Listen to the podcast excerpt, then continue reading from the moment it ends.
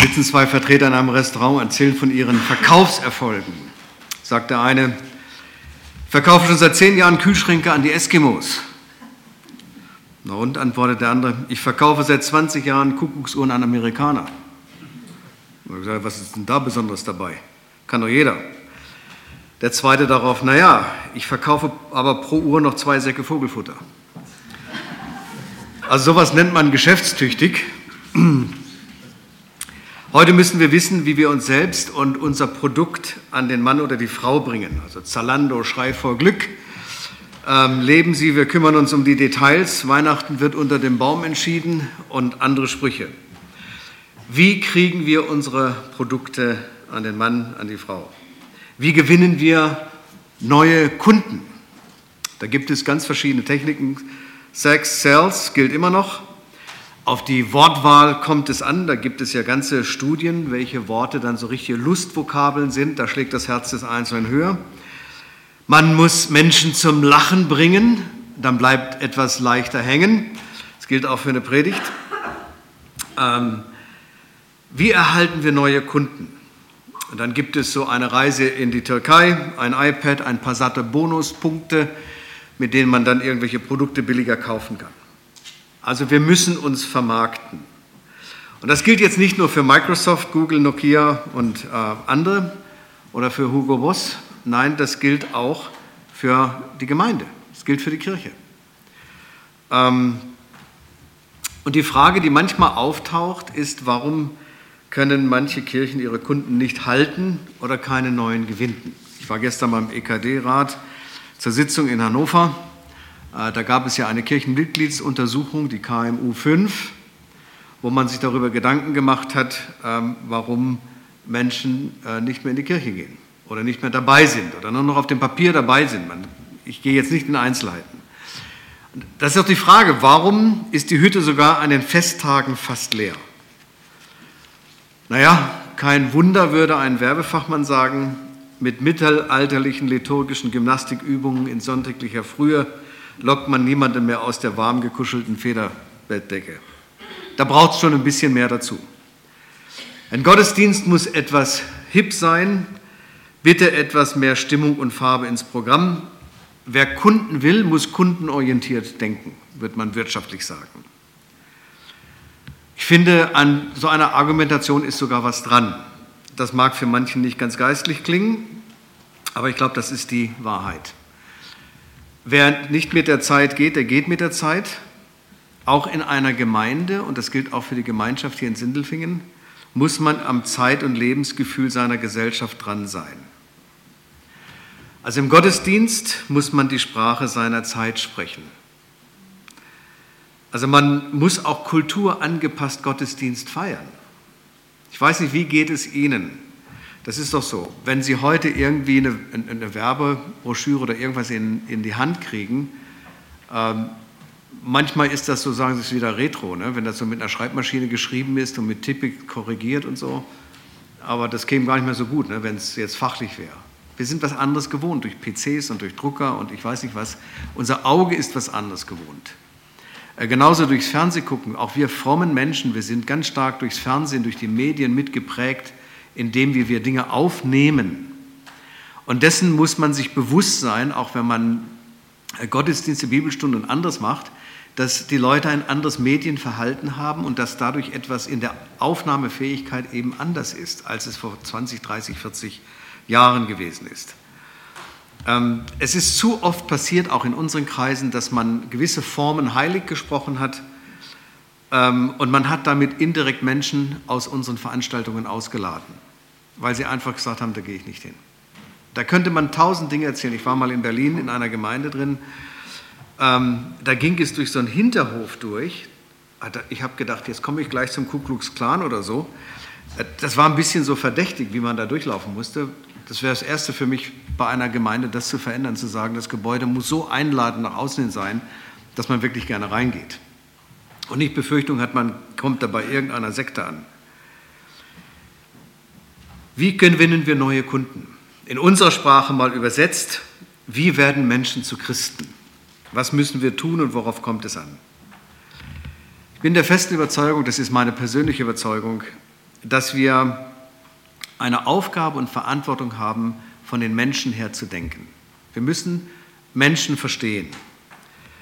Und Menschen müssen sich bei uns wiederfinden in der Sprache, in der Form, in der Gestaltung und vielleicht sogar in den Inhalten. Das, was hier gesprochen wird, was hier gemacht wird, muss äh, in ihr Herz rein. Das muss das in ihr Leben hineinsprechen, in ihren Alltag, in ihre Beziehungen. Sonst werden eben die Menschen Kirche oder auch Gemeinde oder Gemeinschaft meiden.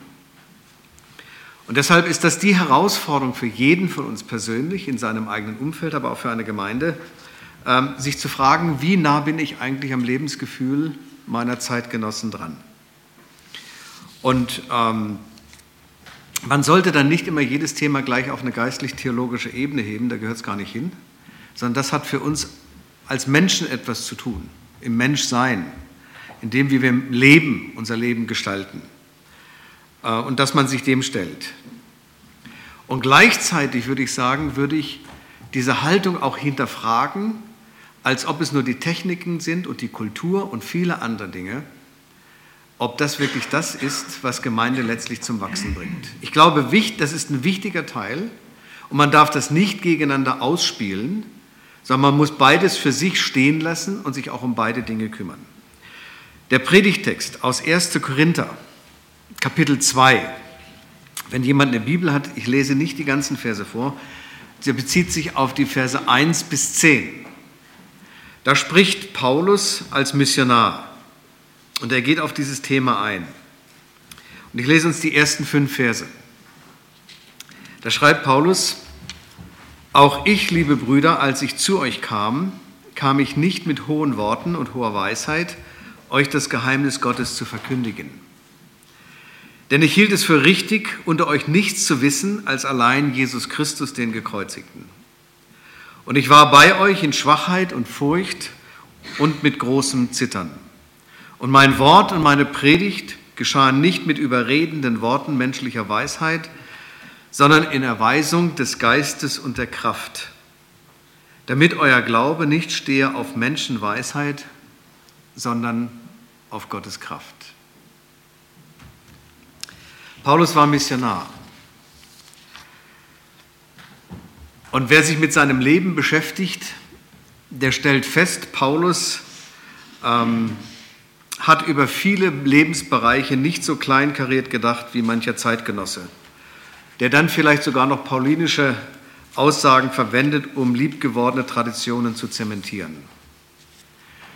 Paulus hat von den Menschen her gedacht und gesprochen. Also wer zum Beispiel in Apostelgeschichte 17 seine Rede auf dem Areopag liest oder seine Ansprache an die Menschen in Lystra oder wer seinen Gedankengängen in seinen Briefen folgt, der merkt, das war ein Mann, der war am Denken und am Lebensgefühl und an der Sprache seiner Zeit wirklich dran. Das kann man heute nicht mehr so entdecken, weil das nicht mehr unsere Sprache ist. Aber wenn man es mit den damaligen Sprachen vergleicht, dann merkt man, hallo, Paulus, der war wirklich dran. Ähm, nicht alles, was Paulus geschrieben hat, ist ja unter der Rubrik Belletristik, also der Unterhaltungsliteratur, einzustufen. Paulus war auch kein Gegner von Kontextualisierung der christlichen Botschaft, überhaupt nicht. Aber, und darum ging es ihm ja auch in seinem Brief an die Korinther, Paulus möchte klar machen, was der nicht geringe Unterschied zwischen Kundenwerbung und Christwerden und Christsein ist. Wie wird man eigentlich Christ? Wie kriegt man jemanden dazu, sich zur Gemeinde oder zur Kirche zu halten? Ja, wir versuchen das ja. Ne? Das ist ja das, was man uns weltweit zum Teil vorwirft, äh, wir quatschen auf die Leute so lange ein, bis sie klein beigeben. Ich kenne das aus eigener Erfahrung, dass man da immer wieder mal hinterfragt wird. Warum reden wir über den Glauben und worauf kommt es denn eigentlich an? Und jetzt finde ich das ganz wichtig, das nicht gegeneinander auszuspielen. Alles, was ich vorher gesagt habe, was man als Mensch und als Gemeinde als Verantwortung hat, das sollte man gefälligst tun von den Menschen her denken, den Menschen hier ein, ein Ambiente bieten, wo sie sich wohlfühlen, wo sie sich heimisch fühlen. Das hat mit äußeren Dingen zu tun, aber auch mit einer Art und Weise, wie man mit Menschen umgeht. Aber drei Gedanken zu dem, was Paulus uns sagt, was noch viel wichtiger ist. Auf den Inhalt kommt es an. Das ist das Erste. Nicht jeder Blender ist ein großes Licht. Was hat mal jemand gesagt? Das maximale Volumen subterraner Agrarprodukte steht in reziproker Relation zur intellektuellen Kapazität des Produzenten. Das heißt auf Deutsch übersetzt, die dümmsten Bauern ernten die dicksten Kartoffeln. Ähm, darunter ist es bekannt. Also man kann sich ja verbal aufplustern, wenn man es will. Manfred Rommel, ehemaliger Oberbürgermeister von Stuttgart, hat Rhetorik so definiert. Rhetorik ist die Kunst, Unverständliches so feierlich vortragen zu können, dass jeder einzelne Zuhörer meint, der Nachbar versteht alles, bloß er selber sei zu dumm. Und damit diese anderen nichts merken, tue er am besten so, als habe er alles verstanden. Ähm, das war ein Problem in Korinth, in der Gemeinde. Die Wortwahl, die Darstellung, die unterhaltsame Wirkung ihrer Reden und Veranstaltungen stand im Vordergrund, nicht so sehr die Inhalte. Und gegen diese Haltung spricht Paulus. Er will deutlich machen, dass es in erster Linie nicht darauf ankommt, wie etwas präsentiert wird, sondern dass die Menschen wirklich verstehen, worum es denn eigentlich geht. Die Form darf nicht den Inhalt verdrängen oder verschleiern. Was ist denn der Inhalt der christlichen Botschaft? Und Paulus sagt ja auch, ich, liebe Brüder und Schwestern, als ich zu euch kam, kam ich nicht mit hohen Worten und hoher Weisheit, denn ich hielt es für richtig, unter euch nicht zu wissen als allein Jesus Christus den Gekreuzigten. Was ist der Inhalt der christlichen Botschaft? Und ich würde es mal sagen äh, in Deutsch, ganz einfach, du brauchst Jesus. Punkt. Darum geht's. Gott wurde Mensch und starb am Kreuz, um dich aus deiner verlorenen Situation zu retten. Wir brauchen nicht lange zu philosophieren. Frag dich mal, wie lange du lebst. Was machst du mit deinem Leben? Dein Leben wird mal zu Ende gehen. Egal wie gesund du heute hier sitzt und wie gesund wie du lebst, spielt überhaupt keine Rolle. Irgendwann stirbst du. Welches, was ist deine Antwort auf deinen Tod? Wie gehst du damit um, mit dem, wo du schuldig geworden bist im Leben an Menschen? Du weißt es ganz genau und manchmal findest du keine Ausrede mehr. Wie gehst du mit deiner Schuld um? Wie gehst du mit deinem Alltag um? Und wo man Menschen sagen kann, Gott, Mensch geworden in Christus, am Kreuz für unsere Schuld gestorben. Du kannst frei aufatmen, auferstanden von den Toten. Die Auferstehung ist die Antwort auf deinen eigenen Tod. Ähm, du musst in deinem Leben nichts mehr beschönigen, verdrängen, verstecken. Gott ist für dich, er steht auf deiner Seite. Das ist der Inhalt. Und dass man das in einer Gemeinde nicht aus dem Blick verliert was das Zentrum unserer Verkündigung ist. Es gibt noch andere Dinge. Ich würde jeder Gemeindeladung raten, sich intensiv darüber Gedanken zu machen, was wird hier eigentlich gepredigt inhaltlich. Wir machen das jetzt im MSZ immer wieder. Wir haben letztes Jahr in den ersten Monaten eine Predigtreihe gehabt zum apostolischen Glaubensbekenntnis. Wir sind am apostolischen Glaubensbekenntnis entlang gegangen. Und wir fangen jetzt im Januar an mit den zehn Geboten und der Bergpredigt. Ich möchte mal gerne, dass wir über Ethik reden. Wie lebe ich Christsein eigentlich heute im Alltag? Da gibt es die zehn Gebote und da gibt es die Bergpredigt und möglichst nicht herumtheoretisieren und fantasieren, sondern es möglichst praktisch machen, so wie es im Leben eigentlich sein sollte. Das traut sich manchmal keiner heutzutage, weil Leute Angst haben, sie werden dann gleich als gesetzlich verschrien, wenn sie mal konkret sagen, wie das eigentlich aussieht mit dem Leben, mit der Ethik. Es ist wichtig, sich um die Inhalte zu kümmern. Da, wo man über Christus korrekt spricht, da, wo Gottes Geist über die Inhalte dann auch in das Leben von Menschen spricht, da entsteht Glaube. Das Zweite, auf die Motive kommt es an. Jeder von uns braucht Anerkennung. Und wer sagt, er braucht sie nicht, der belügt sich selber. Wir brauchen alle Anerkennung. Jeder von uns. Du brauchst Bestätigung, dass das, was du machst, auch nicht ganz so blöd ist. Du brauchst immer mal wieder so ein bisschen ähm, Aufwind für dich selber, dass das, was du machst, auch gut ist und geschätzt wird und so weiter. Das ist, so sind wir als Menschen auch gestrickt. Das finde ich jetzt überhaupt nicht falsch. Wir wünschen uns auch in der Gesellschaft respektiert zu werden, anerkannt zu werden. Jeder braucht seine Streicheinheiten für das Selbstwertgefühl. Und gleichzeitig, und da kommt es jetzt, was ist der Ansatzpunkt unseres Redens und Handelns, auch als Christen? Kommt auch auf unsere Motive an. Und jetzt muss man sehr schnell aufpassen. Motive eines Menschen kann man nicht sehen. Hüte dich davor, das, was ein Mensch sagt oder tut, so zu interpretieren, wie du denkst, warum er es tut. Das darf man nicht tun. Wenn, dann sei so mutig und geh auf den anderen zu und frag ihn. Der wird es dir sagen. Keiner weiß von uns, was die treibenden Kräfte in uns sind. Hüte dich davor, über Motive eines Menschen zu urteilen. Das tun wir viel zu schnell. Das, was ich jetzt sage, gilt für jeden von uns höchstpersönlich. Nicht für deinen Nachbarn oder der hinter dir sitzt oder ich weiß nicht, wo er hockt. Das gilt nur für dich und für mich. Paulus sagt zum Beispiel an die Galater, will ich jetzt wieder Menschen beschwatzen oder gar Gott selbst oder rede ich etwa Menschen nach dem Mund? Ich gehöre Christus und diene ihm. Wie kann ich da noch den Beifall der Menschen suchen? Das wird etwas sein, worauf wir als Christen immer wieder sehr zu achten haben. Wessen Beifall suche ich eigentlich? Von wem will ich eigentlich Anerkennung kriegen?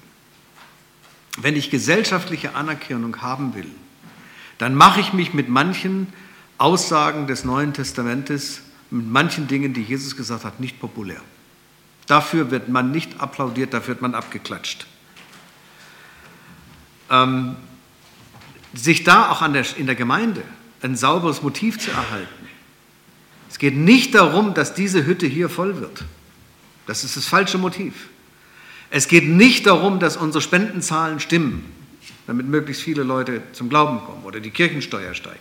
Das ist das falsche Motiv. Es geht darum, dass ein Leben, das Gott geschaffen hat und das er in der Ewigkeit will, auch bei ihm in der Ewigkeit landet. Das ist das Motiv.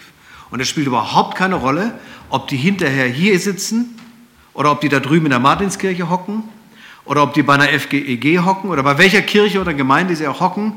Das ist sekundär sich die Motive da sauber zu halten. Paulus sagt selber, ich war bei euch in Schwachheit und in Furcht und mit großem Zittern, also offensichtlich nicht sehr beeindruckend, rein äußerlich. Es bezog sich vielleicht auch auf seine gesundheitlichen Einschränkungen, ähm, sondern das bezog sich vor allen Dingen aber vielleicht darauf, dass Paulus gesagt hat, ich habe hier nicht versucht, eine Wirkung im Publikum zu erzeugen, die rein äußerlich ist.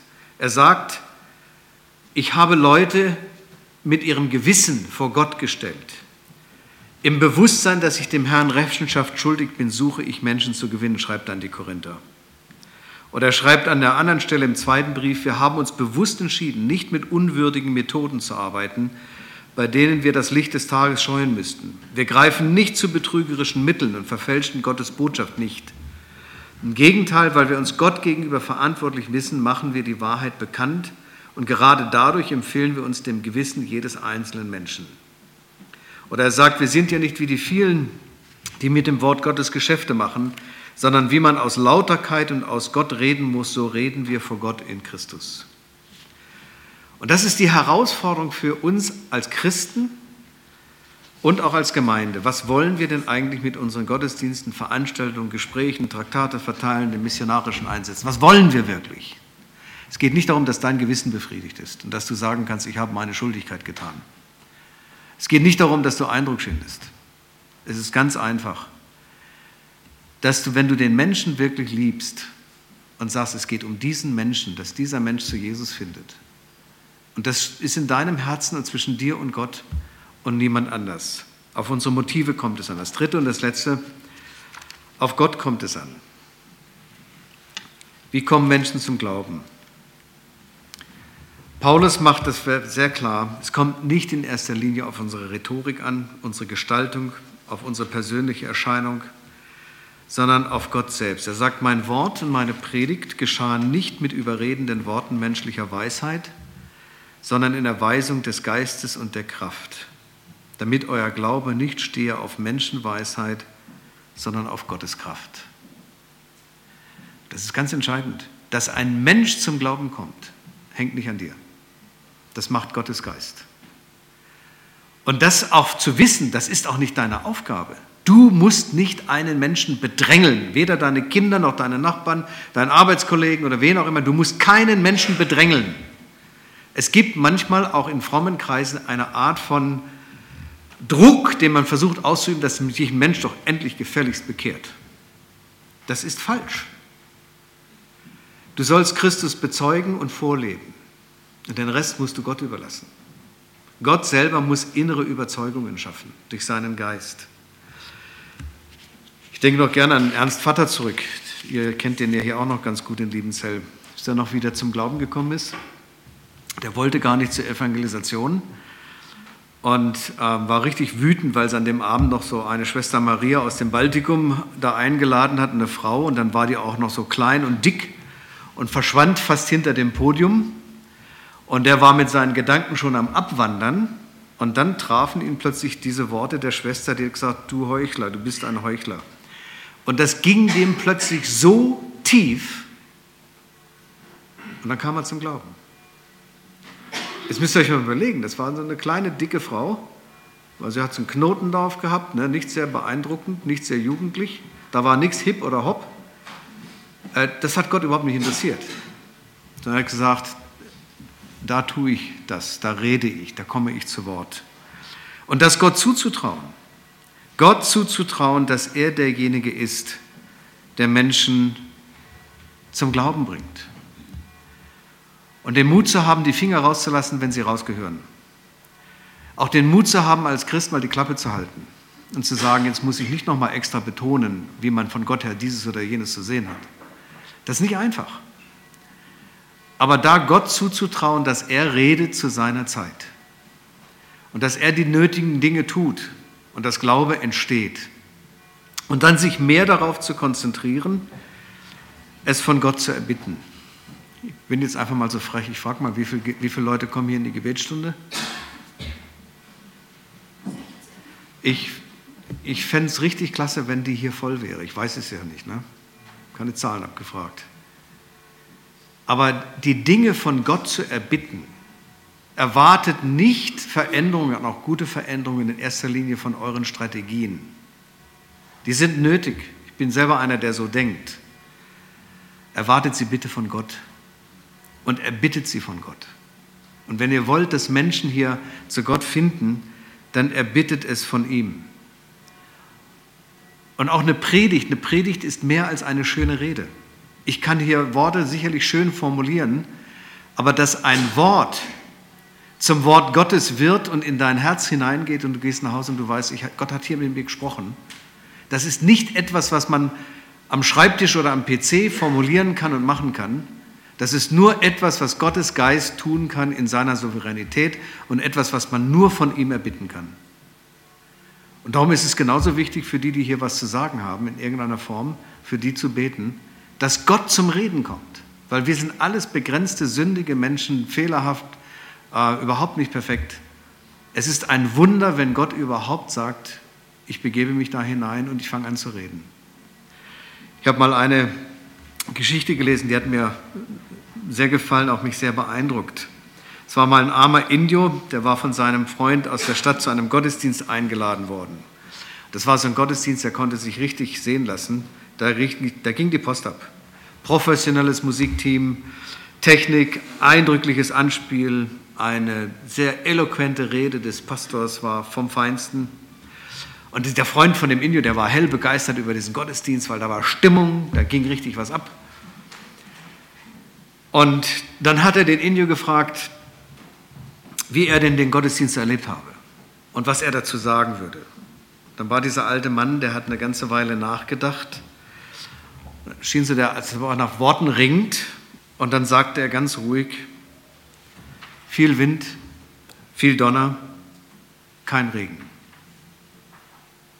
Viel Wind, viel Donner, kein Regen. Das Wichtigste fehlte. Wir können als Menschen manchmal viel Wind machen. Kann es auch ordentlich krachen. Aber dass es regnet, dass es lebensspendenden Regen gibt, das liegt in Gottes Hand. Und ich wünsche euch hier in Sindelfingen, ich freue mich, wenn auch der Saal hier so gut besucht ist, dass der noch viel besser besucht wird. Und dass hier etwas, dass Gott zum Reden kommt. In den Gottesdiensten oder auch untereinander in Hauskreisen oder wo ihr euch trefft, was ihr tut. Und dass euch Gott zum Segen macht in eurem Umfeld hier. Und dass er erlebt, er bringt Menschen zum Glauben. Wir beten noch miteinander.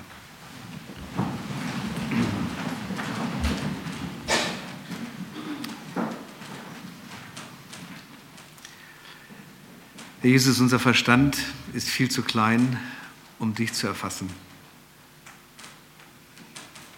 Aber dass wir das erbitten können von dir, schaff du in uns selber immer wieder den Glauben, auch das Vertrauen zu dir, die Nähe. Wir bitten dich um gute Gedanken und reine Motive.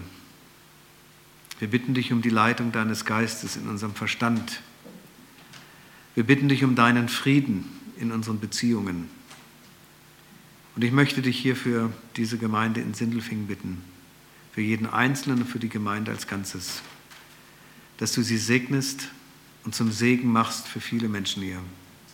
Dass Menschen ihren Weg hier hineinfinden und dich entdecken. Lass du Glaube in uns entstehen, aber auch in anderen Menschen. Begleite und segne du uns. Und miteinander beten wir, Vater unser im Himmel geheiligt werde dein Name, dein Reich komme, dein Wille geschehe, wie im Himmel so auf Erden. Unser tägliches Brot gib uns heute und vergib uns unsere Schuld, wie auch wir vergeben unseren Schuldigern. Und führe uns nicht in Versuchung, sondern erlöse uns von dem Bösen. Denn dein ist das Reich und die Kraft und die Herrlichkeit in Ewigkeit.